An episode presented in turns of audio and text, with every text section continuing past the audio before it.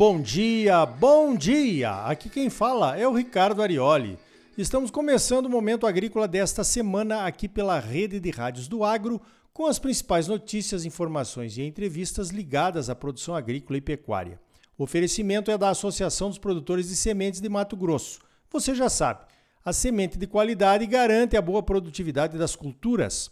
A Prosmate trabalha junto com seus associados para garantir a qualidade das sementes que os produtores exigem e merecem. Vamos às principais notícias da semana? Então veja esta.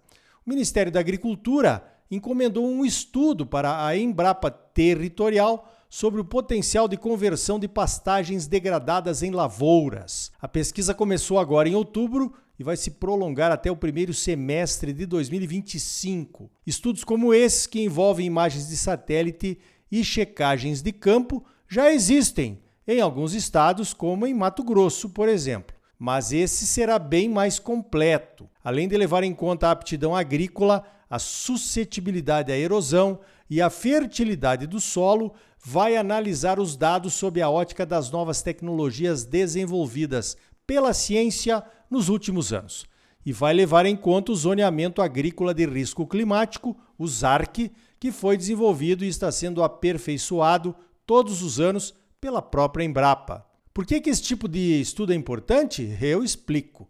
Na década de 60, um estudo sobre o cerrado, realizado com imagens aéreas, aéreas mesmo, de avião, e dados coletados a campo, chegou à conclusão que o cerrado era um deserto verde, não prestava para nada. Os solos eram ácidos e muito pobres, o clima de seis meses de seca não ajudava e não tinha árvores de interesse comercial a serem exploradas. Nesta época, a Embrapa nem existia. 60 anos depois, transformamos o Cerrado no celeiro do planeta, justamente por conta das tecnologias desenvolvidas aqui mesmo no Brasil para clima tropical. É claro que a velocidade de aparecimento de novas tecnologias é maior agora do que era nos anos 60. Então a verdade absoluta de hoje pode cair amanhã, como aconteceu com a soja no cerrado, como o milho e o algodão de segunda safra e mais recentemente está acontecendo com o desenvolvimento e a adoção dos sistemas integrados de produção. Que venha um estudo atualizado então. Estudos atualizados servem de boa base para a implementação de boas políticas públicas. Se sustentabilidade é a palavra de ordem no desenvolvimento da agricultura, o Brasil é dicionário. Opa! Anota aí que essa foi boa, hein? Fala sério. O Ministério da Agricultura parece estar mesmo comprometido em desenvolver nossas pastagens com agricultura. O assunto foi tratado em algumas das viagens internacionais em busca de financiadores para o projeto, com juros mais baratos, é claro. Atitude louvável mas sem o desenvolvimento do transporte e do armazenamento, vamos esbarrar na logística, como tem sido há décadas. Sugiro que o Ministério da Agricultura comece a pensar em discutir o destravamento dos projetos de logística dentro do próprio governo e depois com o Ministério Público e com a Justiça. Temos que retirar embargos e fazer os projetos andarem. A maioria dos principais projetos de desenvolvimento da logística são privados. O problema não é o dinheiro, é a insegurança jurídica. Estamos sentindo na pele e no bolso o remonte do escoamento de duas safras ao mesmo tempo. Os portos estão batendo recordes de exportação, mas ainda temos soja armazenada no interior, assim como milho, muito milho.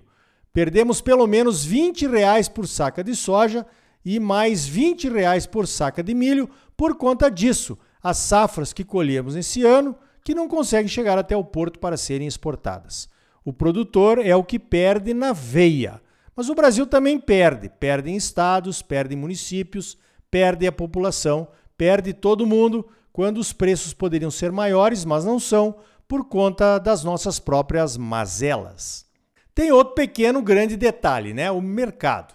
Certamente a China não vai continuar crescendo em compra de soja como fez na última década. A China comprou toda a soja que produzimos a mais no Brasil, aliás, no mundo. Sem termos um mercado firme de compra, mais produção só vai servir para derrubar preços. Pense nisso. Veja esta: nessa semana, a Comissão de Cereais, Fibras e Oleaginosas da CNA participou de uma reunião com produtores de Rondônia. A AproSoja Rondônia convocou e a Federação de Agricultura de lá também participou, assim como o Instituto de Defesa do Estado de Rondônia. A situação do plantio de soja por lá está bem complicada, assim como em outros estados, né? O pessoal nem terminou de plantar a soja e já vai precisar replantar algumas áreas de soja que já tinham sido replantadas. É o replante do replante, entendeu?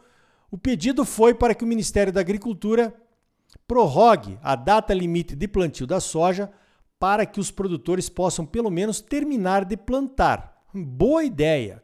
Tão boa que a CNA encaminhou um ofício ao mapa pedindo que a data limite de plantio seja revista, caso a caso, a pedido de cada estado com problema. É lógico que o produtor precisa terminar de plantar ou até de replantar. É questão de oportunidade, de insumos já comprados, de compromissos assumidos. Não é uma decisão fácil, pois envolve o seguro agrícola. Se a lavoura for plantada após a data limite de plantio, o seguro agrícola não cobre nenhum prejuízo. E não tem como obrigar as seguradoras a mudarem as suas apólices. É claro que o risco é maior e ninguém quer correr esse risco, né? Isso já aconteceu há uns três anos atrás. Ficamos de desenvolver uma alternativa para situações de emergência, como essa que estamos vivendo de norte a sul por questões de problemas no plantio, mas acabou não acontecendo essa solução. O interesse do Brasil no plantio em caso de emergência deveria ser maior do que uma política de seguro agrícola, né? Vamos ver o que, vai acontecer, porque o problema não é só na soja, não. O atraso vai se estender no plantio do milho também.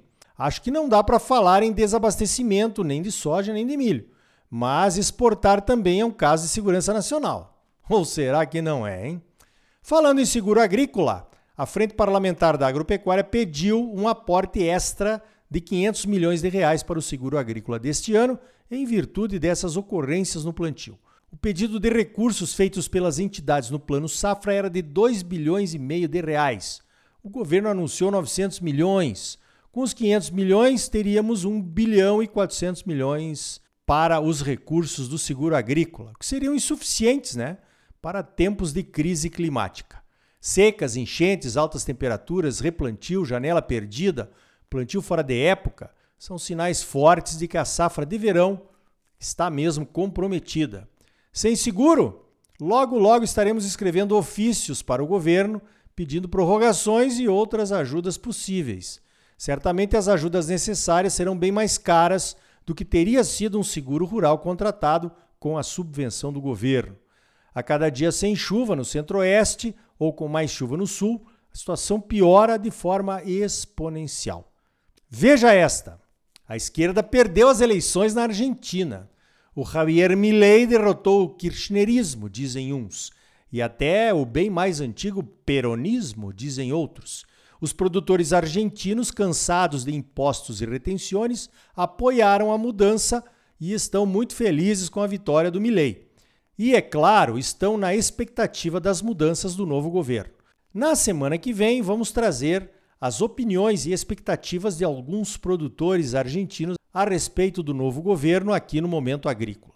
Com a vitória do Milei, parece haver um interesse maior em assinar aquele acordo do Mercosul com a União Europeia antes da posse do novo presidente argentino. As conversações recomeçaram rapidamente, pois o Milei já declarou ser contra o acordo e já ameaçou até de tirar a Argentina do Mercosul. Vamos esperar para ver o que acontece. Uma maior aproximação comercial com a Europa é bem-vinda por nós produtores.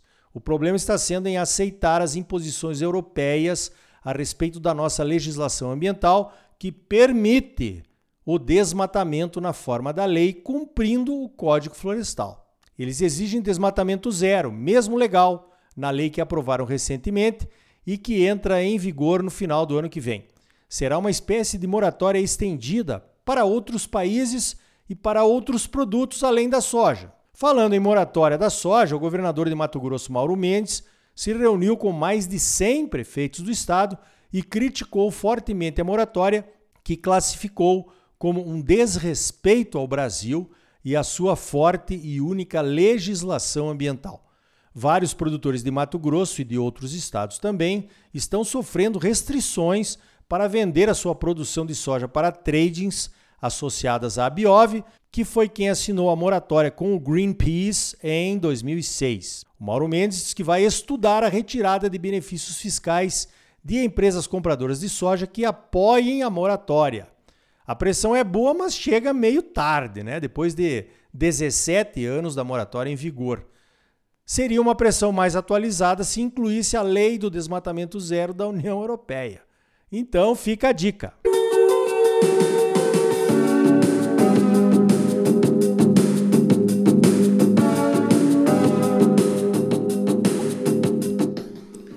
Então tá aí.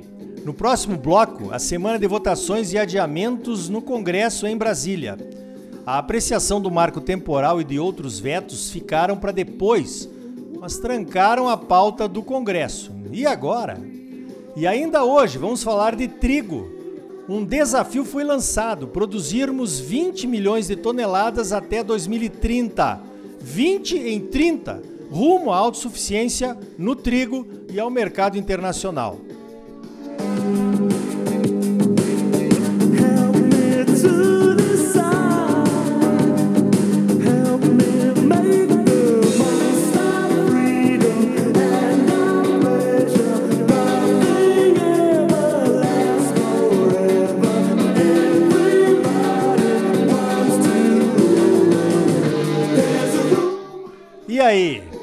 Bom ou não tá? É claro que tá bom. Você só merece o melhor. Então não saia daí, voltamos em seguida com mais momento agrícola para você, um oferecimento da Associação dos Produtores de Sementes de Mato Grosso. A Prosmate trabalha junto com seus associados para garantir a qualidade das sementes que os produtores exigem e merecem. Voltamos já com mais momento agrícola para você. Fique com a música Everybody Wants to Rule the World, ou Todo Mundo Quer Mandar no Mundo, que os produtores brasileiros oferecem aos europeus e as suas leis sem cabimento. Voltamos já, não saia daí.